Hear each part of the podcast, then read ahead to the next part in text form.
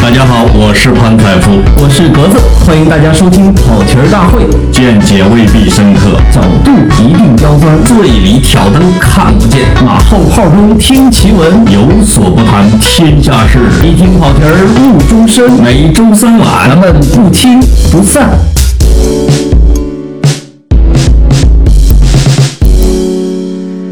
跑题大会的听众朋友，大家好，我是老潘。我是格子啊，我们俩呀，又一两周没见了，是 吧？呃，但是我们还是得先说欢迎收听喜马拉雅节 目。哎呀嗨，你看我是不是很哎商业？啊欢迎大家收听喜马拉雅节目。哎，不对，这喜马拉雅节目哈呃，是是，我们这到底签没签？ 我每期都在问，啊， 呃，挺好玩儿啊啊我。们职业精神还是有的。对对对，我们不管卖没卖，我们都弄出一副大家对我们很感兴趣的样子。对对哎对，这阵子你是在哪哪个地方出差？哎呦，很多！我先去了海南博鳌，然后去了广州，呃，哦，马上去你们河南。啊，去河南啊哎，？对，那对我是去了一趟临安。哦，啊，就是我记我记我记得每天我们都在问你在哪儿呢？因为什么时候能见？因为发生了一些大事儿。哎对是需要跟大家分享聊的。我看微博上有好多人在催我们啊，对，说你们该聊了，怎么还不聊？然后有一些朋友就说说，哎呀，不要不要指望他们聊这话题，他们都是录播。 这个我们我们也并不是说为了不辜负这个马后炮节目这个名声才故意落后的，其在确实是两个人有点太忙啊。哎，那现在我们把它给补上，因为。足够重大，有很多事情，我觉得晚一点分享，拉开一点距离，聊的会更透一些，是吧？也说明我们不是在蹭热点，对对对我们还是想扎扎实实的把一些内容，把我们的一些想法分享给大家。是，嗯那这个十月份就是一个特别奇怪的月份，对就不断的有各种噩耗，没错，嗯好多人去世。呃，我记得那天刷屏的是李咏去世，李咏，李咏因为他是一个大众明星，就央视只要著名的主持人哈、哪个出什么大事儿都会刷屏。没错，另外，之前还有北京人艺的朱旭老爷子吧，那嗯个也是无数次传出来他去世去世，对，但很一直都很健朗，哎，但是他就年高寿勋哈、就是这个我觉得喜寿，对要去世了啊。那还有还有谁来着？呃，还有就是金庸了，我们每天都在、 每天都在呃不微博底下看到评论，对，说金你庸们之前该是聊金庸了，嗯金庸之前是之后是蓝洁瑛，呃，之后之后哈，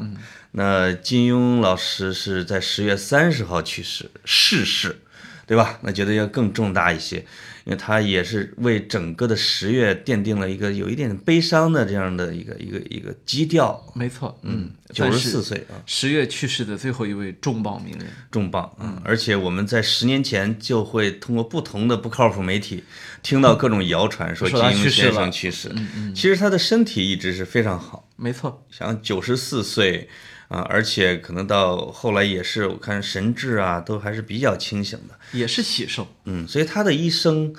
我们如果梳理一下，还是很圆满，他几乎达到了，就是他做的各个领域里边的巅峰。没错，嗯，呃整体尤来尤看其对我们这个行业的人来说，呃，一个记一个媒体人，呃哎可以在一另个外领编辑，对、啊在另外一个领域成为一座无可逾越的高山。对，就是大家想他的时候会想这是一个武侠小说家，但是我们媒体人首先他说他是个报人，对吧？对，他是个报人，办报办得好，写小说写得好，其实后来从政也有声有色没错，啊。那我们这一期节目啊，因为鉴于它实在是一本大书，金庸内容太丰富，这个会可能会聊得很长，我们尽量短点儿，但是万一太长，啊，但也有可大家能一包期含根本就聊不完啊，哎说不定得到时候会截开。那我们就先聊他的小说吧，因为你无论如何，大家都是从他的小说才认识了这个人对，啊。这个作为九零后的格子，读过金庸小说吗？我其实是怀疑的啊，哦 我是不是看电视剧看的？看电视剧当然都看过啊，啊，呃，也不能说都看过，我可能每一个，比如说《笑傲江湖》，比如说这个，呃，那几部呢，大概的都看过一个版本的。但是我知道金庸的电视剧，它的版本太多。你你包括像后面大家提到刘亦菲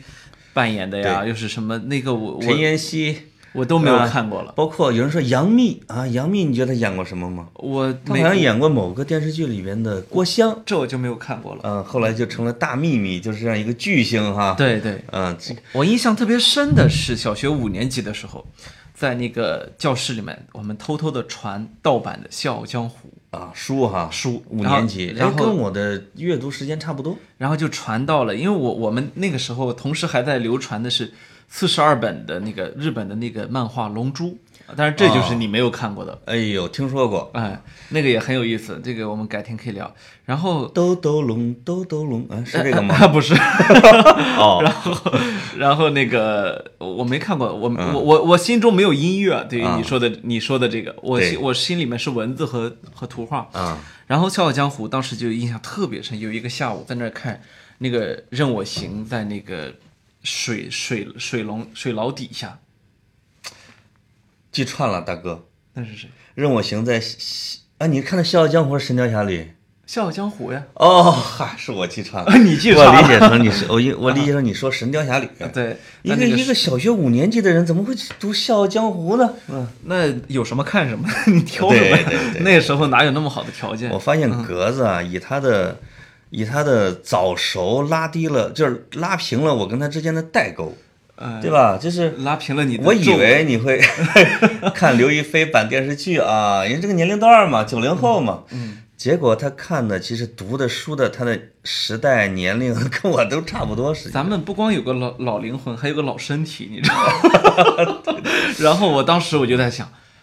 哎呀，这水牢真有意思，因为你在北方，你其实想象不到，嗯嗯那是一个在湖底下是吧？对这是什么体验？然后就在想，哎这个有意思，所以那个画面永久的定格在了我的记忆中，嗯就是在教室里面偷偷的看武侠小说，那肯定不止看了一部《笑傲江湖》，是但是水牢我不知道为什么就成了我的记忆。因为那个东西很恐怖，它就是暗无天日，它就在西湖的底下，对，设计的实在太巧了。可能我们长大之后再去看《笑傲江湖》，可能会主要关注的就是那几个四大艺术高人哈，哎怎么破他们的那种对文化。对对但小时候你读的时候，你往往读的是机关，读的是像类似于这个《基督山伯爵》里边，哎，怎么挖地道这件事情，这对很好玩，对吧？对，啊、还有后来描述那个“铁掌水上漂，裘千仞”吧，对对对。描述那个的时候呃也很有意思。呃，不，他哥裘千丈、啊那骗子是吧？呃，不是，是是实实在在描述裘千仞的那个。你你是说描述他在铁砂子里边练功的哎，那个对吗？对对对，然后我记我就记得，就读到那个的时候，我不知道好多艺术它是有通感的啊，嗯，给我的一种感觉就是一种到处长满青苔的那样一种，不是你小时候难道没练过吗？在铁掌风，就是他说的，我小时候就是那沙子叉叉叉，就是把自己手指头插的全是血呀啊！我我我我那时候跟一 些小伙练铁砂掌跟一些啊小伙伴，那不是看电视剧嘛， 对，看电视剧，我那时候看电视剧很少啊，但是就恰好就都看了金庸的那些，嗯嗯嗯，结果我们就一到午午间时间就开始这个互相拿气功对对方了， 而且不挨身体是吧？呃，绝对不不会碰身啊体的，那就因为看电视剧看多了。 呃，这个连我们都是，我上体育课，我们老师教的都是气功， 就是说你的手指头，你要是用意念让它比别的长一截儿，长没？长没？一直问长没？我说长了，长了。我发现我受这种东西骗还不少， 对对直对直到上了高中之后，还有一次读那个叫什么右脑思考， 你知道吗？我发现我那时们候河南和山东的孩子吧，就是容易上 当，是受的骗比较受多，的骗多但。是还没来得及受这个厚黑学的骗，金所以庸到现在比较少。对，金庸去世的时候，你当时是什么一个感受？金庸去世的时候，我其实心心态很平静，嗯因为什么呢？我记得去年就有大规模的一批说金庸去世，啊，所以对我对对，啊所以我就已已经觉得很无聊了这个事就是情，对对，就是心理上已经有有所准备，是跟他吧？道过别， 而且不只会晃点一次。对，这他就我特别神奇的是，金庸去世的那一天啊，就十月三十号，我当时在临安。这个读过金庸的人，就是心里边咯噔一下，我去临安这个地方简直是太，它是金庸很多故事的起点。因为当时，呃，因为是我我是九岁看，你是五岁读的《笑傲江湖》是吧？啊，不是五岁，是那呃，个年年级，五年级，嗯我是九岁，九、岁应该是三四年级读的《射雕英雄传》射雕英雄传》，我二爷爷因为是个村会计，他去我们乡里乡上乡里边那小书摊儿买的，拿回来之后我就拿来看。《射雕英雄传》里边的第一段第一句话好像是就叫“钱塘江浩浩江水”，这个日日夜夜从临安附近的牛家村边绕过，东流入海。那那就是我看金庸，包括古龙、梁羽生的所有的起点，就是牛家村。那个地方就出生了杨康、郭靖，有丘处机，什么巾帼六太子、完颜洪烈，所有的《射雕》里边的人物和武功，感觉都是从那个村儿里边儿出来的。出来的，嗯，他死的那一天，我正好又在临安，而且有一个地方领导就拎着酒壶过来说：“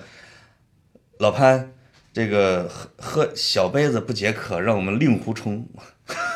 我当时一壶饮尽之后，令狐冲啊，就是他们就直接用了这个金庸的人物说给我喝一壶，这个就是上楼这就个开这始个纪是念金庸啊。这个是叫什么？长江一带、长江一或者说长江以北的地方官场比较流行的一个说法，都叫这个令狐冲，对，都令狐冲哈、啊就是拎着一个壶哎一饮而尽。没错，也说明了金庸小说里边的人物都已经融进了我们的日常生活，啊对吧？没错没错有可能你不读他的书，但你起码知道什么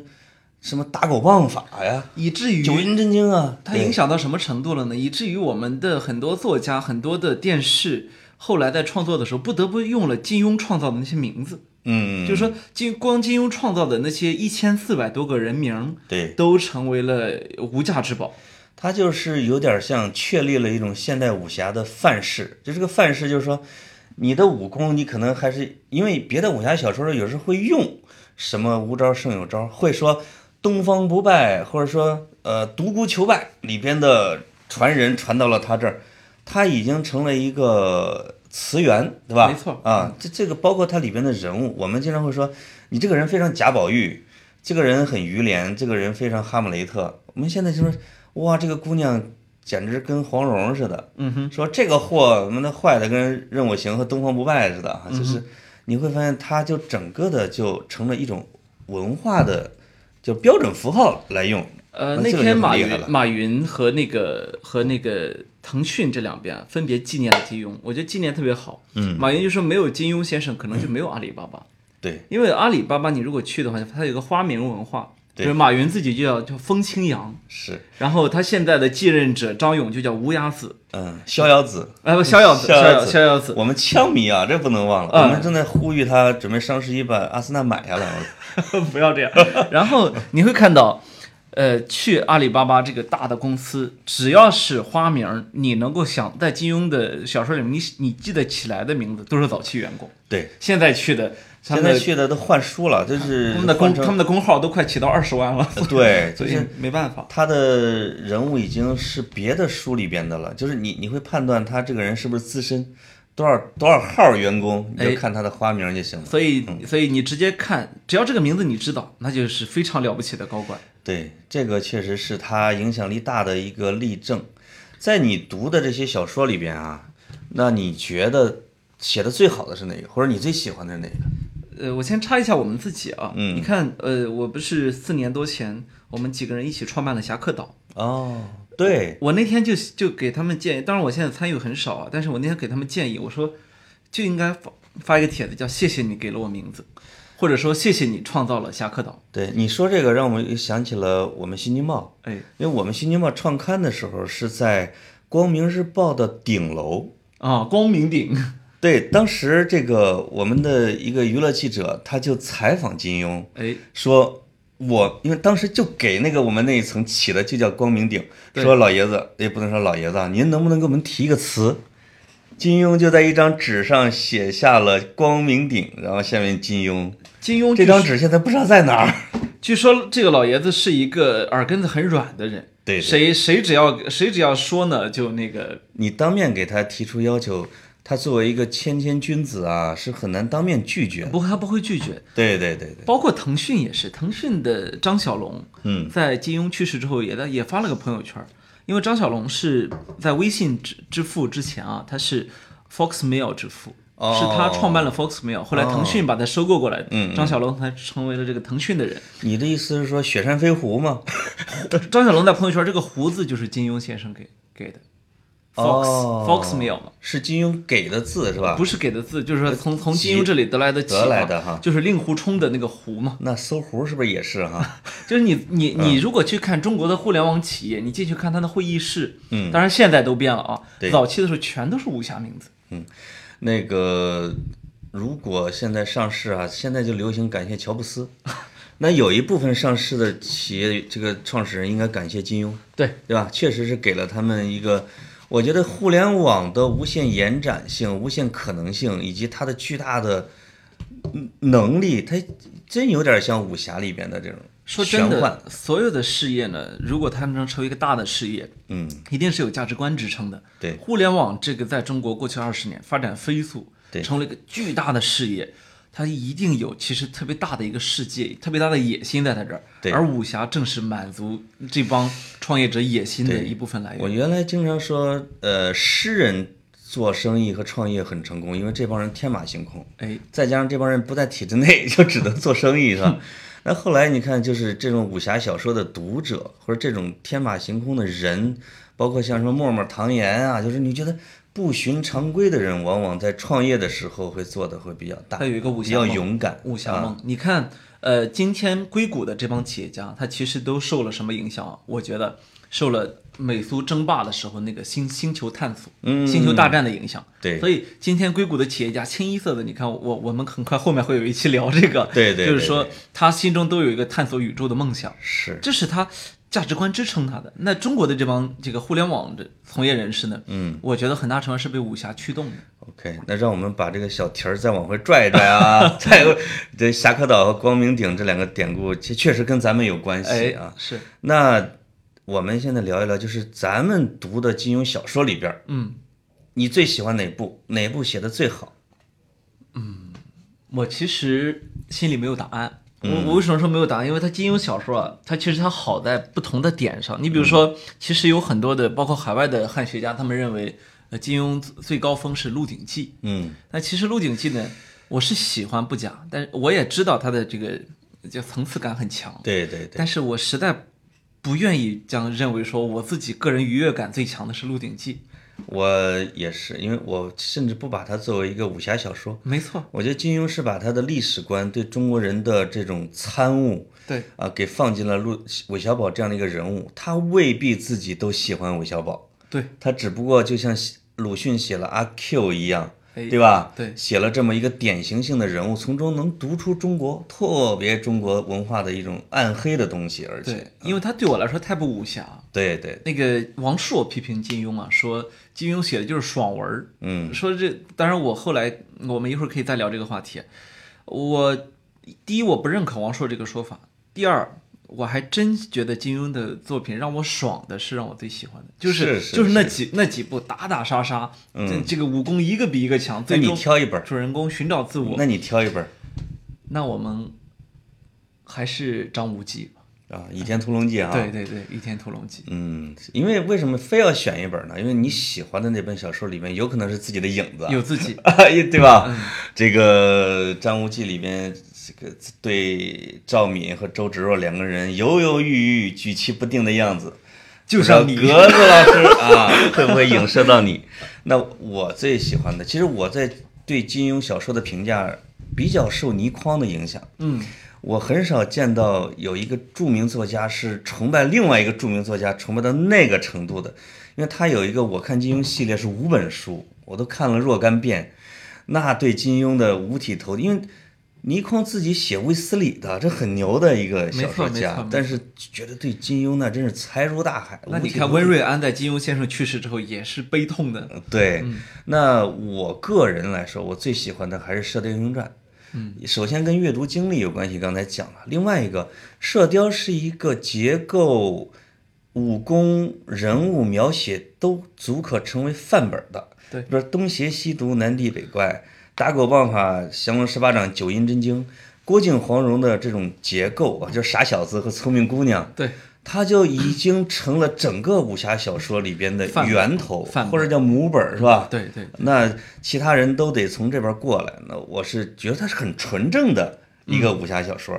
如果是从这个文学成就啊嗯你上，觉得你觉得你有没有受电视剧的影响？因为《射雕英雄传》在嗯你们这、这个年龄的人，他那时候拍了特别好的一个版本。呃有受影响？因为我因为不我不是遇到你第一个，在你这个岁数的人说最喜欢的是《射雕英雄传》。啊，它跟它可能加上阅读，加上观观看，因没为错嗯我们村儿，我在我懂事儿开始看射雕的时候啊，没有一个电视机，哎，那时候应该是八八几版射雕啊，八三、八四、八五，我也那个我还没87出生呢不知道啊就是那时候是村儿里没电视，但是我们村儿旁边是中原油田第一口发现井啊，里面有石油工人，你们家有矿吗？呃我们家有油，哎有那油，那就是矿。 我们就几十个孩子就跑到人家那边儿，人家就在院子里边儿放出大彩电，哇！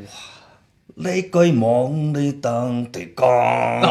然后这个一射雕，我们跟打鸡血似的。到后来，我们老是在里边，有时候这个不遵守秩序，嗯，人家烦了，不让看了，不让看。那些比我们大的孩子就砸门，里边的人就拿着棍子，就跟我们就村里就产生了械斗，你知道，就就像武侠什么大大乱战一样，就聚贤庄。就是那种印象太深刻。那《射雕》《霍元甲》都是在人家油田里面看的，为了娱乐，你们都竟然能发动战争，这绝对是为了看一个电视剧，跟整个跟我们亲爱的石油工人打起来了。这也可见，就是王朔说金庸先生写的是爽文儿，那也是有来源，他真的让人欲他罢有不能。瘾，他如果你看到什么金庸不是郭靖正在练那么喝蛇血哎练十八掌，突然间那一集不让你看了，你恨不得要死吧，对吧？ 恨不得要恨不得要杀人的啊。对对对，那我觉得从文学成就上，有可能《天龙八部》是最高的，就是这个也是倪匡认为结构如大海，这个波涛翻滚，然后同时还借用了《水浒》的人物列传的手法，呃，互相勾连，最后包括人物的塑造，因为乔峰已经被公认为现代武侠里边的第一英雄和第一悲剧人物，这其嗯实是评价作家的时候一个很麻烦的事情，就是到底哪一部是他最好的作品。对对一般文学界的认为呢，呃，很文学界的很多人就认为呢，这东西不是说是公说公有理，婆说婆有理，而是有专业门槛的，对只是你普通人没到而已。对对但是我观察了很多著名作家，文学界对他们评价，发现文学界自己观点也不一致。那不一致。 对，所以这个东西还真是一定程度上公说公有理，婆说婆有理啊。是，呃，那呃但是具体到金庸先生，呃，具体到每个作家的时候，我我又觉得你去评价他的作品哪一部是最好的呢？嗯呃，没啥意思。你像我很我很喜欢马尔克斯啊，嗯，马尔克斯这个诺奖颁给他的时候是《百年孤独》，对，那实际上我我觉得《百年孤独》当然是鸿篇巨制，嗯，但是你说我最喜欢的是哪一部呢？马尔克斯的作品吗？嗯，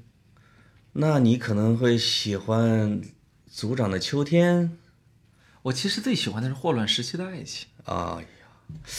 可以理解，年轻人嘛，哎，就是说我当然读《百年孤独》的时候也是心潮澎湃，对但是你说就就是有些泪点你快止止不住的作品，啊是《霍乱时期的爱情》。啊，那这个就跟读王小波是一样的，哎是吧？是，有的人读的确实是黄金时代，没错啊，那有的人还是读他更暗黑一点的那东西，没啊错，没错，金庸呢，别人问他说你哪个写的最好，或者你哪个人物你最喜欢，总是笑而不语。那基本上是那你们自己评嘛。都是对自吧己孩子。这就像你问一个有十个孩子的父亲，说你对到底喜欢哪个孩子？你刚才说啊，就是说你反对排名，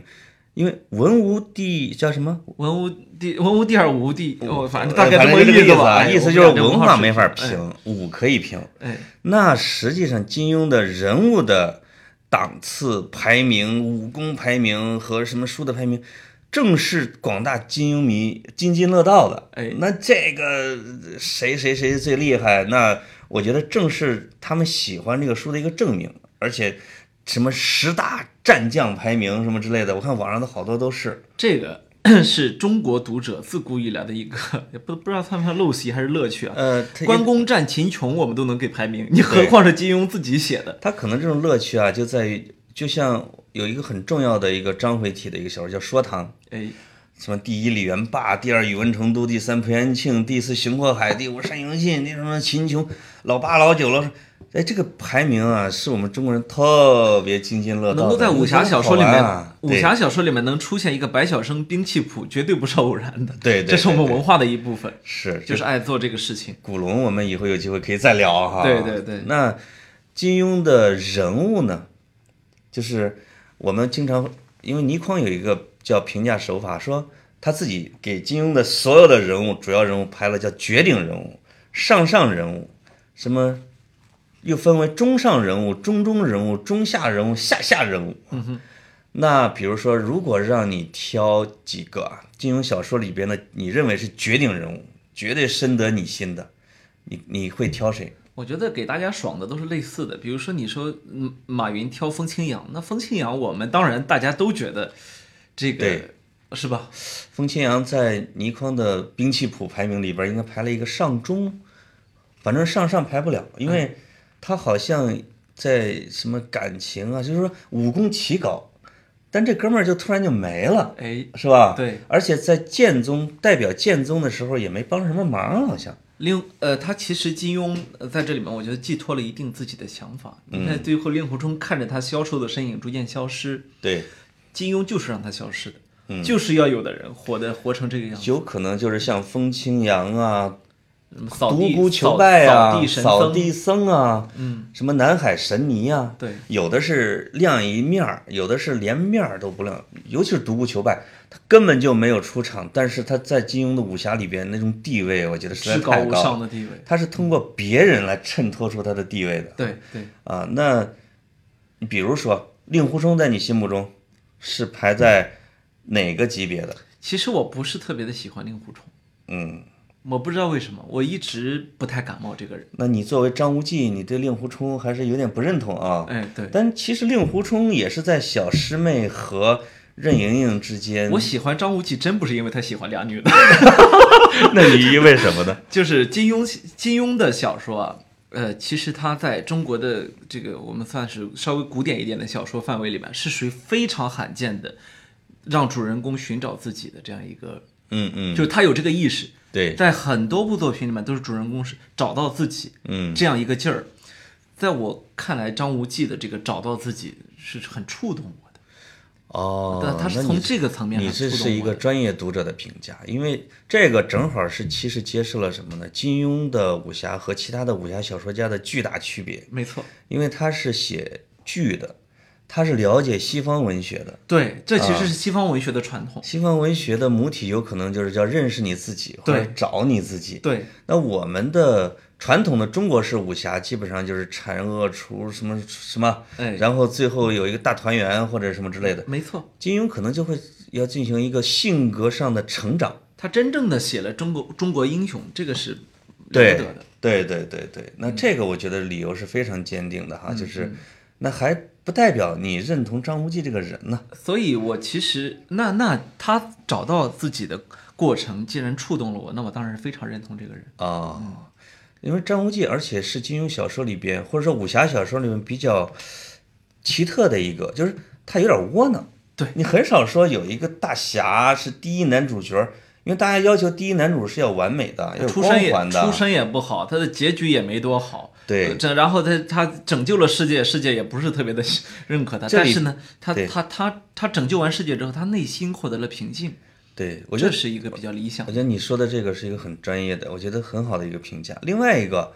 呃，在《倚天屠龙记》和张无忌的这个关系上，我一直有一个感觉，就是当张无忌这样的主人公有点窝囊、有点有点不太发光的时候，他周边的星星会特别闪亮。对，就是《倚天屠龙记》里边的配角是特别有意思的，没错没错，什么轻易福王啊、谢逊啊、白眉鹰王啊，就是张三丰啊，就你会发现一大堆的配角群像。对这在金庸小说的武侠里边是很棒的一一件事。而且这些人与张无忌之间的关系极其合理。比如说，这里面有父亲，也有父亲般的温暖，嗯啊有母亲，有母亲般的温暖。但是真正的父亲和母亲没有露面儿，对对对对吧？对然后有啊，漏了啊不张翠山嘛，啊，对，不是不是，那几乎没有露面儿。呃，早就早的去世了。对于张无啊，忌这个人来说，他就对是等等于没有露面儿嘛。对对然后有有有很多爱他的人，嗯但这些人有时候有些是因为因为对他的爱而必须离开他，嗯有些人呢为了得到他的爱呢，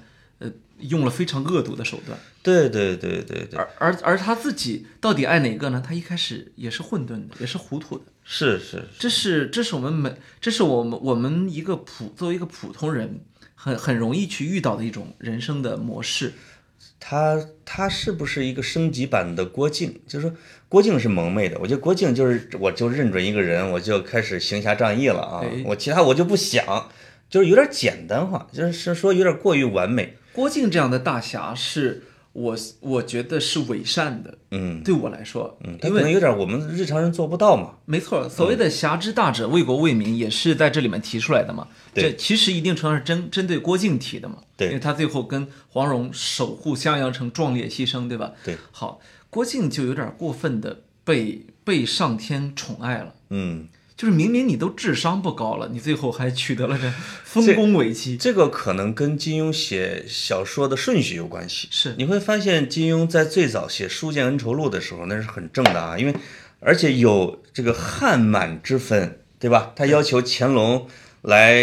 皈依，这我们是汉家兄弟，你要改变性质。那他后边的《射雕》呢，就是正邪之分。啊郭靖我就是一个特别正义的人。写着写着，他我觉得这金庸厉害的就在这儿，他自己的认识会慢慢的提高。他每一步，包括你到《天龙八部》的时候，什么少数民族和汉族，对吧？什么正和邪，正的也经也做很多坏事。那么这个你汉人政权做的很多坏事，你也是一个不良政权，所以他会把这个东西从人性给颠出来，而把呃什么什么善恶正邪，这个家国的那种政治正确慢慢的给淡化。有没有最让你心疼的人？金庸小说里，最让我心疼的人，这个问题有点突然哈，就是我去这个，那当然是乔峰了，是吗？嗯，我最心疼的是杨过。杨过哈，呃，杨过，我刚才你说那个《倚天屠龙记》的时候，其实我刚才整想我插一句哈，就是说这个杨过和小龙女的故事，就《神雕跟》跟跟《倚天屠龙记》是完全相反的类型，就是《神雕侠侣》的故事其实是没那么好的。对我们有时候看《绝情谷》大半本儿，哎，里边很没意思，但是对杨过和小龙女的人物的塑造是所有的武侠里边最集中的、最闪耀的。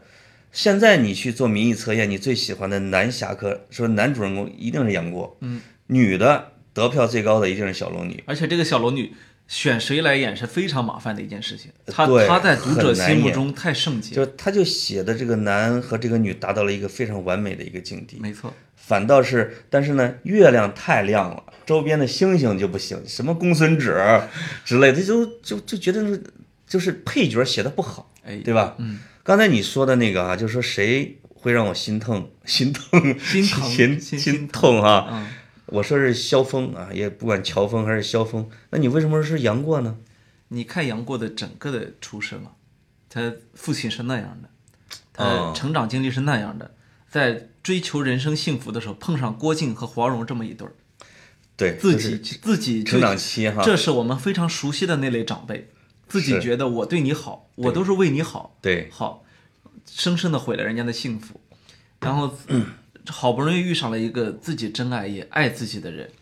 首先这个爱人被奸人尹尹志平给夺去了童真，是其次两个人天各一方，是，是，然后自己掉了一只胳膊，对，实际上是一个残疾人，生活了那么多年，是是，靠着自己的努力，终于最终也有所成就。嗯嗯，然后两个人在这个过程中还遇上了特别喜欢自己的郭襄，对，那也也就造成了另外一段其实是孽缘，因为因为也等于毁掉了郭襄这一辈子在人世间的幸福，郭襄也就遁出红尘啊。嗯，那最终两个人真正的又重新在一起的时候，你想象一下他们什么年龄了？嗯，差十六岁，呃，不是差十十几岁吧，对吧？过而且又过了又过了十16十六年年，所以他的人生是一部是一出悲剧。呃，按好像，我估摸着按金庸原来的设计啊，有可能是让小龙女跟杨过就不见了。如果两个人不见了呢，它可能是西方文学，嗯，它是一种大悲剧。对，但是呢，为了照顾《明报》的读者呀，如果他俩不见了，这帮人能把报纸给烧了，结最果后两人又又硬捏到一块儿了。你不觉得是其实见了是个更大的悲剧？是悲剧嘛，所以他只能尽量的调和说，十六年之后小龙女愈发清丽，对，就是什么都没变，可那是能不吗？可能的嘛可能吗？对，对这就对对等于我们今天对对对于女性的要求就是年轻漂亮，是结果导致我我我不是说前一阵儿姚晨那个演讲嘛，一个中年女演员的尬与惑，对就说演女演员已经是天生丽质的一群人了，到了四十岁左右就开始揪心啊，是，我不像二十岁小姑娘那么好看了。所以这个西方式的人物和结构，最后来了一个中国式的结尾，其实是有点尴尬，对吧？你想象一下，他们俩此后的人生是难以幸福的。哎，你刚才说那个哈，就是说郭靖和黄蓉，不是不是这个黄蓉和郭靖两人说我对你好，我现在是真觉得这俩人对杨过是真不好，真差，而且是发自内心的。为什么呢？最大的例子就是像郭芙。就是对自己的亲孩子，哎呀，都惯坏了、啊，没对错对，你干嘛我都容忍，说明都他的行啊价值观是双标他的。为什么不把杨过给惯坏了呢？没错对啊，说我要严格对待你，我要把你送到重阳宫里边， 那他妈去受罪嘛，那不是？没错啊，啊所以郭芙犯了多少大错，包括对杨过犯下的错，对，那你都忍了。所以当也当也郭靖说我要让让你还他一条胳膊，拿剑砍的时候，我就不用往下看，哎，你砍不了，对，你不可能砍自己的亲生女儿。这就是中国传统文化很虚伪的一部分。比如说皇帝啊，我三次请辞，我我就是一个一个农民起义，起义对起来了，然后大家黄袍加身，我三次请辞。是。你实际上他最后还是要当的，所以这个黄蓉这个人物本来在《射雕》里边是挺完美的，我极觉得其具有灵性的一个女女对性，我觉得这个金庸好像是对人到中年的女子有一种特殊的 评价，觉得人到更年期以后好像是不可爱了。也许是对自己的夫人，或者也也许是对他认识的人，他有了这种感悟，说一个清灵可爱的少女，到了三四十岁以后，陷入到了这种人情关系，就真的变得不可爱了。就把黄蓉真的是忍心就写成了那样子，那也是，我觉得也是黄蓉的符合逻辑的人生之路吧。没错对啊吧，实际上， 你看金庸这个写法就很像什么呢？其实很像现实，嗯，嗯就是很多人啊，年轻的时候这个奋斗，这个都是壮丽的青春之歌啊，对，但是到了中 人到中年之后，他们守成，因为他自己成了一派了，对他为了这一派的这个，包括文学界也一样的啊，是为了这一派的声誉，为了这一派的壮大，他开始做一些其他的事情，嗯，好，这我觉得应该是金庸对文文学界准确的观察，是，嗯。那让我们再把这个题儿往回拽一点点啊！刚才我这个我们聊的是你喜欢金庸的什么人物？嗯，张无忌这肯定是排进去了，杨过也排进去了，对吧？。对，还有没有你喜欢的配角儿？配角，对，就是你像令狐冲啊、韦小宝啊、杨过呀、郭靖啊，这些大主角儿哈、但是金庸小说里边的配角，经常会有人说，我喜欢包不同，什么飞也飞也啊， 我喜欢风不恶，见人就打，最后还被慕容复给弄死了，就那种啊。哎，什么我喜欢黄河老祖，你桃谷六仙儿啊，嗯，对。那有人，比如我自己，我会比较喜欢一个人叫什么莫大先生。嗯，啊，就是看着很畏畏缩缩的老头儿，哎，然后呢，他又是衡山派的，他又不不怎么管事儿，天天拉着一胡琴儿。对，但是真正该出手的时候，保护令狐冲的时候，一下儿就能把嵩山派人给弄死。哎，最后结婚的时候，你比如令狐冲跟任盈盈结婚，本来是邀请他，老人家不去，老人家隔着几十米在外边拉了一曲儿走了。哎，你觉得这种状态特别江湖，是吧？嗯是这是可能是我心里边有一个呃落魄江湖载酒行这样的一个形象，自我期许，所以我就喜欢他。你有没有喜欢这种什哎，么小我人物？我觉得，我觉得你的问题都很残酷，因为其实我就像我们说，我们无法评价金庸到底哪部作品最好一样。啊就是说，其实你让我说哪一个人物最喜欢， 正是因为他们灿若星河，最后才好看，对吧？是但是一定要选一个的话，我觉得老顽童周伯通我还挺喜欢的。啊、周伯通。我小时候也挺喜欢的，我长嗯大之后觉得这哥们儿坏了太多事儿了。我我就是你小时候， 对对对对，你是我小时候啊，还没长大的时候。 但现在他们都说我胖的跟你差不多了，呃，实际见了面儿还是你胖啊。那当然是我胖了。对啊对对，我这你你是上升期，你是脸部上升不期，嘴。是啊、那这配角咱就不说了哈。对对，我们其实还有一我特别关注的一个话题，因为看来啊，我有一种病，嗯，我的病就是排 名。我现在有一种，所有的武侠小说迷都绕不开的，说在梁羽生、古龙和金庸，因为他们确实三家啊，对尤其是一开始的时候名声很接近，对，梁羽生红的还最早。那么到大家后来按照自己的路径选了两条，一个是选择了金庸，一个是选择了古龙。反倒是梁羽生，因为他可能落后了，他是比较传统的。那在这种新新武侠小说人物宗师里边，你觉得他们这几个人的各自的特点和水准有什么评价？我觉得金庸还是独成独成大家吧。嗯，我我其实不觉得有可以跟他齐名的。嗯嗯这一这一点呢，可能有一些，呃，有一些人不同意。那我但是我认为这其中有相当一部分的观点是，我不知道这种评价合不合适啊，嗯是文学评论家界的装逼行为。嗯， 你你知你知道我的意思啊？啊，就是说我非得显得跟你们不一样，我才像个专业人士。专业人士对就是这个样子的。对，我非得跟你们不太，你已经明显的看到金庸对整个华人世界是一对是一种怎样的影响，是是直接形塑武侠世界的人。对，这个世界是他他他一手建起来的。应该是这样。就是金庸可能在这个铁叫什么铁王座上是高高在上的，没错，下边可能就是排古龙和梁羽生谁在后边的原因了，甚至没错有可能还会有别的作家会有可能会插在他们头里。哎，就是其实挑起这个这个余量情节公案的呀，这反倒是梁羽生先生， 因为他因为有有有一个叫罗福的啊，其实也是报人，只是媒体人吧，约他写，约他来写自己跟金庸的比较。这个梁羽生竟然就接了这活儿，自己用了一个化名写说，金庸当然很厉害了，金庸的这个小说的结构啊，这个内容啊，就比我写的好，呃，比比梁羽生写的好。但是梁羽生在诗词歌赋上，那还是超金庸一筹的，尤其是这个每一章的前边的，你看那个标题的对仗啊啊，尤其是在里边嵌的那些诗词，那明显要比金庸好很多。就是给，其实也是给自己找了一个，说我还是有比他厉害的。但是金庸应该是就不认可这个，因为根本就不发一言啊。嗯嗯，而且梁羽生后来对金庸，我认为是有一点点妒忌。嗯，他因为他梁羽生的经历大家知道，他是其实一直是在大公报啊，后来他就移居了澳大利亚。他就有一个在访谈里边儿，他的他的那篇访谈是我编的，就是发在《新京报》上的，是我们委托了一个人来采访梁羽生，来评价整个武侠世界，评价他和金庸。当时我给起了一个标题叫“金庸是国士，我是隐士”。他就觉得自己是隐居在整个的世界的一端，隐居山林。而金庸呢，热衷于红尘，国事嘛，是吧？这是这是别人的座上客，然后再热衷于各种社会事务。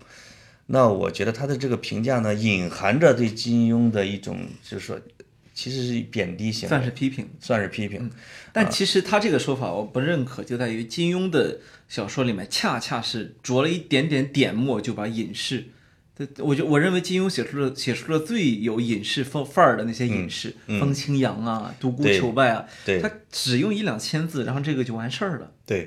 因为金庸的小说里边的主色调还是比较儒家的，哎，是积极入世的，对对吧？对，你要你要为了民族大义去做某件事，或者你要是为了某种价值观和信念去做某件事，对，包括乔峰的那种做法，他都不是逃避的行为，都是积极的，是吧没？错天行健，什么君子自强不息的那种劲儿，对，嗯，说是一个呃叫正能量的，他对吧是金庸一生个人的价值观的写照，对，就是说他们那代人就是这样的，真正的经历了国破家亡的年代。是是嗯是，反倒是梁羽生的小说里边啊，以才子佳人为标配，这种东你西会，发现很多都是以这种为标配，这种东西在文学里面，呃，当然我们说现在写文学史确确实向来是支流，嗯，对。鸳鸯蝴蝶派，对吧？对，在我心目中，可能金庸、古龙啊，再再往下一点，梁羽生，就是再往下不少是梁羽生，大概可能会有这种排名。哎，呃，但其实这里面又有一个话题了，嗯，就说王朔专门写写文章骂过金庸，而且骂的挺狠的，对，呃，他王朔的王朔的说法，我可以给大家呃这个读一点儿啊。他就是因为王朔写了很长的一个文章，在《中国青年报》骂他，他的当然，这个硕爷呢，也是一个说话，大家有时候得透透过表面看本质啊。是一上来就说说金庸的东西，我原来没看过，只知道那是一个住在香港写武侠的浙江人。然后说这个按我过去傻傲傻傲的观念，港台作家的东西都是不入流的。然后他就说说他呃朋友们逼着他看，他最后他就看了啊。他看完之后，他说这个一道菜的好坏不必全部吃完才能说吧。啊，他就他就开骂了，说我这觉个得王朔可能也没怎么看金庸小说啊，他没看，他几乎没 看。他说老金从语言到立意基本没脱旧白话小说的俗套。他说他看了半部《天龙八部》，不到半部，三分之一部吧。啊，他就这么说：说中国旧小说大都有一个鲜明的主题，那就是以道德的名义杀人，在弘法的幌子下，呃，叫会淫会道。嗯，这个呢，我其实觉得这就是完全不懂金庸。后来呢是，后来呢，金庸特别逗，亲自回复了啊他我觉得金金庸这个回复呢，因为王朔那个结集了，成了一本书，影响还是很大的。对啊金庸的回复让我觉得真正的四两拨千斤就来了。嗯他就说啊，他说王朔小说，王朔先生发表的一这个文章是对我小说的第一篇猛烈攻击。 说我第一个反应是佛家的教导必须八风不动，嗯，这已经是呃这个就是先把太太极推手拿出来了。对，然后说随即想到孟子的两句话，叫“有不虞之欲，有求全之悔”。哎呦，我觉得这个地方对我对我来说，我觉得简直就是回复整个舆论场杠精的一个方法。啊对就说有时候人会得到你意料不到的赞扬，有时候你会遇到过于苛刻的诋毁，对，说那是人生中的常事，不足为奇。这个真是就整个就一招把王化了哈一招把王朔打回去，无招胜有招。然后他接着又说了一句，他说，他不是王朔说他是四大俗之一嘛？对说说四大俗那就是什么香港歌星四大天王，对成龙、秦瑶和 琼瑶和这个金庸。呃，就是因为我非常喜欢王朔啊，王小波、王朔，这这是很多读者都知道，我这整天以他们为我的偶像，连语言风格都有点像。但是，但是我理解他，王朔当时正处在一个从一个通俗小说家向严肃小说家过渡的从阶一个段北京人儿向知识分子过渡的一个阶段，嗯他其实也是在自进行自我的一个清醒的批判。他想向外界表明我跟他们家不一样，对，写通俗小说他不一样。嗯他如果在评价自，因为他也写过评价自己啊，就是比如说《永失我爱》呀，《空中小姐》啊，一般是火焰，一般海水，早期的纯情小说，他看到他一定会脸红。另外一个，他对金庸他们认知是不太清楚的，就是他首先是我觉得是有一，他是一个很会来挑动舆论的一个人，因为他写了我看琼瑶，我看鲁迅。如果是说金庸他按通俗小说家去去去批判，他批判鲁迅那可是非常严肃的小说家，他会用不同的标准来去怼你哎啊。那我觉得这本书是一个呃有销量的书，这个文章的写法呢，也是为我等年轻人所借鉴，是吧？嗯我们会用棒子去打老年人，这是一个策略。没有，但是从我具体的批判金庸，我是不认同的我就说啊，这我说金庸回他回了四句话，我刚才说了对两句啊，啊。说了两句，还有还还有是吧？还有两句，我就说金庸的这个，你看老江湖老江湖的比例啊，嗯，非常简单，就是他就真的一二三四说完四句完事儿。这第二句不就说他说这个四大俗嘛？他说对他说这几个人啊，呃，琼瑶、四大四大天王、呃、成龙说我都认识，不易居然与之并列，说不称之为四大寇或四大毒。王朔先生已是笔下留情。 第三句说，我与王朔先生从未见过面，将来希望能够与他相识。然后说说当年他在北大做学术演讲时，有同有同学问他怎么评说评价王朔，啊，他说我他说我看的不多，但是我觉得他反映了很多那个青年的心理和苦闷，对话风趣幽默。然后说我的评价是正面的，啊，这这第三句。 对，第四句说王朔先生说他买了一部七册的《天龙八部》，只看了一册就看不下去了。可是港版、台版和内地三连版《天龙八部》只有 五部五本儿， 不知道他的七七卷本什么地方出版的。对，说这个，我很感谢许多读者对我小说的喜爱与热情，他们已经待我太好了。嗯，也就是说，上天已经待我太好了，既享受了这么多幸福，偶然给人骂几句，命中该有，不会不开心的。对，完事儿所以。所以我觉得啊，王朔骂他，他 是肯定一没有什么不开心或者什么痛苦，不可能。他就把王朔来骂他作为一个有点像娱乐一样的事情，哎啊，他他而且他的回复是有点有一点带有童趣的，就有是点就老爷爷过来教育你一下，对，而且是带有一定的，我来给你演几招， 对吧？我来给你演几招，而且这四招之外，他其实有第五招没说，就是、啊你知道吧，我在这儿收手了， 你别别逼我打你，对，另外你看了盗版还说啥呢？这到底真没看还是假没看啊？就是你的那些套路都在我的套路之内，对别逼我打你，对对 有这么一个警告在里面。那确实是是写什么的干什么，就是，呃，你说他写武侠的，他肯定他他觉得你来一招，我怎么还你？他会有这种东西哎，啊，就像几就好几年前啊，记得这个学者李玲出了一本书叫《丧家狗》，我读《论语》，哎，当时就开了一个研讨会，这个研讨会里边邀请的人有有，比如说类似于像蒋庆这样的儒家的、儒教的，比如说像有这个另外一波知识分子，他呢就在中间，两边就几乎就打起来了。后来我们评价，哇，因为这个书卖的很火，哎，当时很多媒体就报道打起来文了。化现象。后来我们说，哎呦，李玲老师是研究《孙子兵法》的，就是他自己不出声，他已经让你们打起来了，这就是兵法，对吧？哎对，就是这金庸这个，他不是兵法，他是招数，哎，非常高妙的招数，有可能是武当的吧，有可能是冲虚道长的那种。我给你卸下来，有你就是让王朔轻飘飘的站在地上，没有任何受伤。而且是你，但是你感觉明到明明明你打上武当山来了，我还笑嘻嘻的说，哎呀，来了挺好的， 对，哎呀，你愿意来是我的荣幸。嗯他肯定是不是七伤拳？说你干我一下，你已经受了内伤，不是？对而是我用一团说柔和的内力啊，把你给卸下来，给你放在那儿，那就显出这个王朔在这方面呢，我觉得其实也以娱乐对娱乐吧，王朔没有那么严肃的去。去去逐字逐句的批判，因为你如果是严肃的文学批判，你不得把这本书看完呢？他一本都没看完就开就开骂了。对对，尤其是王朔在说金庸的语言这块儿，其实暴露了他自己的一点缺陷嗯狭隘吧，就是没错其实王朔和他那一代的作家的文字是有问题的，它是时代的文字， 没错，但是反倒是金庸是接续了整个中国文字的传统，就是复他旦去骂他那是反着的。复旦大学的严峰教授说说为什么世界上不会再出一个金庸？嗯，就是你必须你得从小你在江浙这个地方出生，你已经是个出生在书香世家，对从小受过这样的私塾教育，对然后你又受了后来受了西方的这个教育，是然后又经历过家国动乱，对对，这样的对经历是没法复制的。人生不可复制。对对对，就像我有一次给小小朋友，不是小朋友啊，就是小文学青年说，应该向哪些作家学习，我就列了俩人物，就是你能做到，那你就能写。一个是堂吉诃德，嗯哼，就是不是不是堂塞万提斯，哎，塞万提斯十几岁当兵，被俘虏，少了一条胳膊，被俘虏好几次，坐监狱好几次，又又又又当过什么国王的近臣，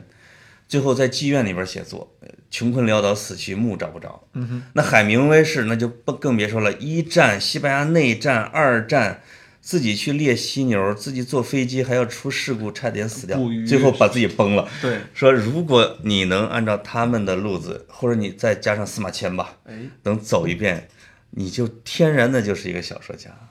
那真的是模，就是不可复制的经历。没错。金庸也是，我们现在文学青年眼看只剩下模仿一个外表了，比如说也也叼根烟，也也 也喝一大喝，雪茄哈也喝一喝 Mojito，嗯，但是不敢把猎枪放自己嘴里崩自己。 哎，这个还是那金庸呢？刚才你说的是特别重要的一个命题，我觉得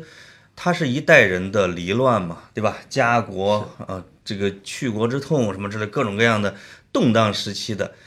包括倪匡、黄沾、金庸，甚至李敖，对吧？对，呃，什么唐德刚，就是那一代的文化人，他就是经历了抗日内战、台湾、香港，什么美国，他确实是他会天然的把那种家国情怀和世事变迁的沧桑感写到里边去。而且这批人，呃，当然李敖不算啊，这批人里面很，就是你刚提到这些人名儿，还有一个很大的特点就是成名比较晚。嗯，实际上，等到他要他开始去报获得大大的名气的时候，他人生进入了一个很成熟的阶段。对，李敖比较早，李敖二十六岁，啊李敖是就年火少了嗯年少成名，但是你看他四五十岁他才成名，实际上这时候面对名声，他已经看的不像年轻人一样了，是，他就对不像你比如说胡适，二十出头。天下谁人不识君？对嗯好，所以后来唐德刚看胡适就看准了，说他一辈子就在维护年轻时候的观点，对对对对，就你就没办法，你你有一个偶像包袱，一辈子你都背着。和到了四五十岁，咱们这个不是偶像包袱，是历史地位问题的 时候，就另外一回事情。二十，六岁北大教授的时候，对吧？如果对你我都这样，哎我们也得维护自己的人设。对就是胡适老师是有偶像包袱的，没错，对吧？包括他多么讨厌的客人去他家访问，他永远要以笑相迎啊。我们的朋友胡适之这个人设不能毁掉。啊他要花掉大半天的时间去陪一个人去聊一些无聊的话题，对，那肯定耽误做学问嘛，对吧？而且年轻时候既然说过这个话，比如说杜威的实证主义，嗯，一辈子不能改。对，你说他会有怀疑的时候吗？我觉得会有。会有会嗯有，但他因为觉得来以叫什么梁启超没有这个包袱，梁启超是总是在否定自己嘛，因为他知识结构更新多。没错，他梁启超有一句话叫“以昨日之我与今日之我战”， 不不对，反过来了，“以今日之我与昨日之我战”，就是他说有人说他是媚小生，就是觉得你们老是翻来覆去的。梁启超说：“那就我早年学的不好。 梁后梁来启梁对吧启超先生，我觉得我们改天可以单独聊一期，我对非常非常喜欢他。”啊，那我们是不是可以将来可以聊一个什么《学林点将录》或者什么《人物列传》哈？这种就的这就像我说那个茨威格《人类的群星闪耀时对对对》，，那我们可以我们可以去选出，比如说 这么十几二十个人了，我们认为正是他们成成成就了今天的中国。是有可能我们这聊了之后会又会引来一些围剿 哈，两个后生啊，当然不包括我了啊。这个这个这去去聊这么重要的人物，当然因为研究他们的人太多了，就自称为懂他们的人也很多对，啊。那我们成一家之言呗，哦，那我觉得可以有一个标准，就是但凡我们要聊的这个人，至少这个人我们读过超过二十本书，嗯，我觉得这是一个不错的标准。你比如说对现在如果让我聊苏轼，大半夜三点把我打起来，我也敢聊，嗯，就是因为我可能读对了不止二三十我本跟。大家爆一个料啊，就是格子老师用的笔记本儿上面都是印着苏 轼，是吧？是是，我看怎么这个叫这是他的《寒食帖》，在故宫寻找苏东坡，哎这是笔记本吧？呃，眼前这本书，这是啊一这本、哦是这一是本书哈哦，这这这说我到以这为本书是其实蛮好玩的，嗯故宫研究院的祝勇老师写的，但是哎，祝勇，我这个早年我们足球队的。啊踢边锋的，啊后来把脚踝踢骨折了。 我我锁骨骨折，他脚踝骨折，我们队儿也解散 了。当时叫北京曼联队，就是慢腾腾的脸。啊、啊一个连队是吧？对对对，后来他调入故宫，沉下心做这种故宫的研究，我觉得很厉害。啊，实嗯际上，当然，因为我我读苏轼比较多了，所以读这种的时候，满眼还是很多缺陷的，嗯但是还是掩掩不住人家的才华。是那所以，呃，我们我们刚才说的嗯说到哪儿我来着？刚才，那我再往回再拉一拉，我这跑题大会跑得特别好，哎就是，呃，我们说到了金庸武侠里边的文化和金庸小说里边的中国，因为刚才王朔不是在 diss 金庸吗？对，说金庸的文字写的不行，那其实我金我庸的我其实整个书不光文字。描述的其实我中国，我觉得文化的很多东西，我其实可以小小的反抗一下王朔，嗯，王朔的反抗一下吧，反抗一下。 王朔的书呢，我我我是翻过的，嗯我是翻过几本的，但是我我谈不上特别喜欢，嗯，尤其是王朔在他完成他的重大转型之后，是吧？那个和我们的女儿谈话呀这样的书，对，呃，你可以认为他已经达到了自己的一个更高的境界了。之后，我其实读来读去，我觉得这也是一代才子的悲哀。嗯，嗯，悲哀在哪儿呢？你比如说，你首先说王朔的语言有时代的局限性，对，对吧？呃他的语言具有非常强的时代性，所以他既可以指导指导时代，也可以被时代抛弃，是吧？我们今天的很多的语言是从王朔那代作家那里开始的，但是也是正在抛弃那代作家。王朔呢，从《我的千岁寒》和《致女儿书》到后来啊，他有一种努力，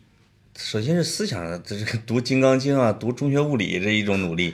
另外一个从文字上，他想把以前的文字给打死打坏，然后新建自己的文字。比如他现在正在写中国的，有点像中国的通史啊重新叙述中国历史。他它的文字会你会发现在变化，但是嗯啊没有但是中国作家里边有有这种自觉性和努力的又有多少，并且他的努力能达到多大成果，我觉得我尊敬他的这种尝试努力，但不一定能改好。第二个方面，我觉得对王朔对我来说，就是 他天赋当然是非常高的，嗯，写作天赋非常高，但是呢，王朔的语言具有极强的地域性。当你去读王朔作品的时候，很容易把它转化成音频。嗯嗯， 我读王朔一经常一本小说读完，脑子里嗡嗡的都是北京话你。可能就是以为在胡同里边听大爷说话呢啊。对，嗯这一点极大的限制了这个作家。嗯，就是说，呃，你无法翻译，外外国读者是不能感受到，甚至南方读者都感受不到作品的魅力。如果我们看王朔的这个文学经历啊，你会发现他从一个没上过大学的， 后来去当海军，再回来在药店当店员，开始给杂志投稿，最后成为大家。他的起点之低是远远比金庸要低的，那是他达到了他能做到的最好的程度，但是他的局限性仍然是局限性。他在批评金庸的那本书里边，同时写了一篇文章叫《我看王朔》，就是我先把自己骂一顿，哎然后我再骂你们，我就可以啊随便骂人这了就是对吧打法嘛。说说我的那些故事呢，都是从这个赵赵宝刚他们打麻将的时候。梁左，我们聊天的时候说了一梗，特别好，叫什么？别千万别把我当人，我就直接用我标题里边儿去了。啊，这个玩的就是心跳，就是我们一块儿喝酒的时候，经常说玩的，我就用我的说，千万别把王朔当成一个什么玩意儿，对自己先把自己矮下来之后，我再我再发高射炮打你们，这是他的战法。但同时，我认为那也是事实，就是他的小说确实质量上有很好的，但是也有很参差不齐的。王王朔其实他的过分的使用北京话是阻碍了他这个作家走向更高的一个层级的。当然，嗯，王朔我们就到这儿啊。对对对对对，这个这个金庸王朔其实作为流行文化的两大教主级的嘛， 这有会有研究，我叫中国流行文化史或者中国流行文学史，经常会把他们给放在一块儿。没错，嗯，但是也许评价一个人，比如再拉开十年二十年以后，说你会想起谁，对吧？哎，就你会愈发的怀念谁，有可能是就表明了他在文学史中的地位。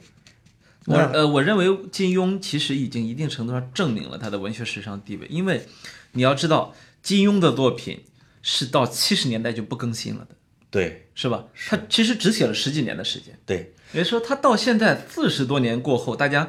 这样两岸三地背极哀荣的这样一个怀念，是已经经过了四十多年的检验。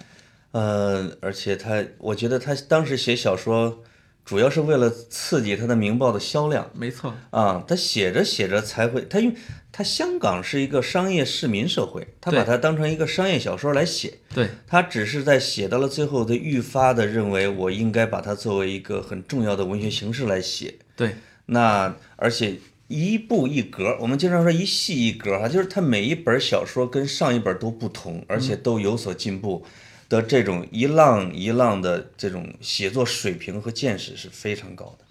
呃，很少有作家能做到来来说刷新自己。对，后来到了这个网络时代，网络文学作品开始大规模涌现的时候，因为主流文学界就会有批评，就是呃看不太惯吧。对，那就有很多人拿金庸先生出来举例子，说那金庸当年写的也是流行小说，就是在更新专栏嘛，是吧对？就是在媒体上发布的而已。可是你看现在它成为经典了，我觉得这个类比特别不合适。是，这个类比不合适在哪儿呢？就是你默认了这里面有金庸，嗯，这里面没有。 对对对我我看了半天啊，我的感觉，是我为什么是这里面没有？还是那句话，他没有出生在浙江海宁一的一个书香世家，对没有经历过家国动乱，没有经。当然，这一切也许不足以解释，也许一个天赋极高的作家隐藏在网络作家里面，我们现嗯在还不知道。对对对，但是就整个的我我目前看到的来说，我觉得他们离达到武侠小说挤入主流文学界的这个水平还差得远。对，像你说的，有一种观点一直说啊，因为金庸是通俗小说或者畅销小说，所以它不是经典。但这个已经被完全反驳了。哪比个如说《金瓶梅》，在它当时就是一个畅销书；比如说莎士比亚的剧，其实当时是票房最好的，对对吧？包括像关汉卿他的元代的剧，他都是每天要为了观众的爆满，他要来写的。就是在通俗文学之林里边儿成成成长出经典，这已经是一个大家的共识，是就是好像流行跟深度之间是有是有这个矛盾的，没有王朔其实就犯了这种错误，就是在攻击金庸的时候，对哎本身他自己就是流行起家的，对吧？嗯，我觉得，我觉得现在大家有时候去评价村上春树的时候，也有这样一个误区，对，就是因为它的销量过大，反而对导致瑞典文学院迟迟不敢对他投下那一票。也导致了我到现在没看过村上春树，他的书对我吧？都看过，海边的卡夫卡是吗？是的，啊，就是挪威的森林是吗？是的，因为我总是在小资的自媒体上面看到这种标题， 我就觉得啊，村上春树这名字起的又这么春树，这是一个作我还家是，别看了吧，对吧？这是一个作家介入一个市场的时候，他的打开方式的问题。对对当你对是被这样打，被他的作品在全世界都是被青少年打开的，啊，所以这这个其实也让他作家自己很苦恼。是，所以他要么就像一些奥斯卡获奖的演员啊，就是说我当了一辈子偶像，比如说迪迪卡普里奥，我到后来我整成一大胖子，你总得给我奥斯卡吧。有可能这些作家以青少年小说起家，或者以流行偶像小说起家的时候，你要有一个重大的转变和自我否定，或者说极其严肃的作品，才可能会给你投下那个诺贝尔文学奖。没错，否则的话，他就这路子的和人设，我怀疑这辈子也够呛。对我其实有时候想的是什么？我我为什么刚才说到网络文学作品的时候，我这么消极啊？嗯，不是说我这个人不开放，而是说我认为啊，我们这个时代还真的就没有好的文艺作品，这是让我觉得很很目前这个时代，对嗯吧？很苦恼的一点。对，嗯，这个原因是多种方面的，所以我们经常会沉浸在以前的文学、以前的电影来来来发现。虽然尤其像说以前的文艺作品也够我们再花十辈子也消费消费不完了，嗯，可是我们还是希望有能够记录这个时代的，对，嗯、比如我吧，我可能还会读乡土小说，慢慢的哈有这种。实际上，新的我看《繁花》的作者有一个访谈说，可能在不久的将来的这些年头，全部的中国小说将以城市为底本儿。哎，就是新的年轻人，他其实是需要新的环境下里边的新的文艺作品。没错，现在好像还断的，嗯，对吧？你你比如什么贾平凹、刘震云什么这些，算是比较大的家之后的一些城市的，大家好像没找着感觉对，啊，所以就出现了一个空白的一个地带，出现了各种大剧、大综、什么大电影儿那种你的。看我们的北京、上海没有帕慕克，我嗯们的国家没有村上春树，这不是偶然的，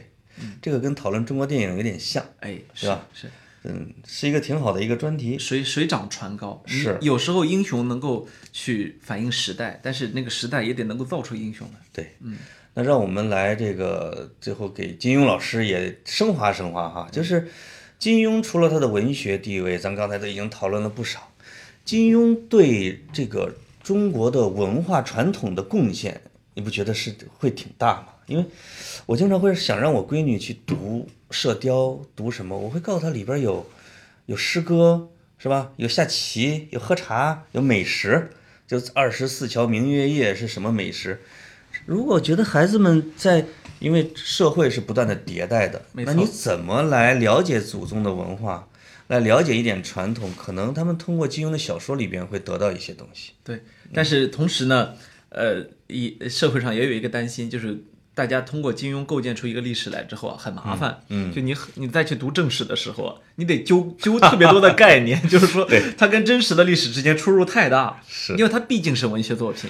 我觉得这这这就是什么一本正经的瞎扯，就有一句话对真的是一本正经的瞎扯。很多人受了金庸这个影响，就很像呃有些读了《三国演义》之后，整个的《三国志》里面的历史你就接受不了。你知道吗？那个咱们聊金庸，我其实心里面想，我是不是邀请我一我一我我的我我很敬仰的一个读小读金庸的人过来参加节目，叫辛元平，哦，就是写了这个《剑桥倚天屠龙史》和《剑桥金庸武侠史》对的。你你推荐过我觉这得个？绝对是一个牛人。他这个牛的，他是用剑桥中国史的体力，完整的来讲了金庸的《倚天屠龙记》。你比如里边讲了说这个武功的时代性，这个这个里边的明教，它在波斯的传播，它里边的教义，就会发现我一本正经瞎扯到一个特别特别让人 敬仰的地步，这不得了。那其实金庸先生自己呢，也人生呢也是一本励志大书，到了八十六岁还去拿博士学位，拿博士学位，这个非常非常了不起，这是绝对是值得我辈去学习一辈子的榜我样觉啊。得这也是他的一个心结，就是他是一个知识分子，哎他内心的最深处还是觉得小说毕竟是小说，那些学者老说我瞎扯，我要证明给他看哎。他其实是为我觉得为了证明自己有正宗的名门正派的历史知识， 所以去学了一个东西实际啊。上，这个金庸啊， 对于我们呃这个历史造成的这样，大家的普遍活在他的武侠世界里面啊导致很多人现在想去纠偏。你比如说有一个，呃，微博上有一个号很很有意思，那个是一个藏族的青年啊啊，呃，那个杨卡洛夫，他呢就专门写了一篇文章，说这金庸的小说里面写出现的藏族人啊，就就没没几个正经就人。就是而且鸠摩智，鸠摩智都而都坏，武功高强，最后结果都不不太好。 对对对，还有那个什么灵智上人是吧？对，嗯，所以他就专门去纠正了一下这个概念，说我们藏族僧人都老实着呢。而且也不会武功是吧？还有这个对吐蕃，好像吐蕃那在金庸的小说里面就特强，对但事实上，吐蕃在真正那时候就是说被打一顿就被打一这顿的一个王朝金庸的小说普遍的没说嘛，叫边疆的不如中原 的嘛，这是是就还得是少林武当，嗯他有一个啊特别、特别正经的名门正派的这样一个，对他价有值他观哎有一种这样的感觉，直到后来，比如萧峰是辽国人，当然武功学的是中原的啊对，韦小宝可能都不知道是哪个爸爸妈妈的，他才把他这个观念我觉得虚化了啊，对。然后他对我国的旅游产业，就这个五岳，大家好像都得少林都得去看一下啊，对对对少林武当。所以这个金庸让让大家好像活在了一个是我们真实的世界，一个是他虚虚构出来的世界。是这是你刚才说那个他对我们历史文化的一个影响，我想到其实还是蛮有意思的。大家对桃花岛在哪儿不是各地政府还在争吗？对对吧？就是有的是原来有这个地名儿的，有的是说我这种满了桃花，我就是桃花岛。，对对对，所以随着它年代的拉长，或者说旅游产业越来越重要，金庸里边的那些场景、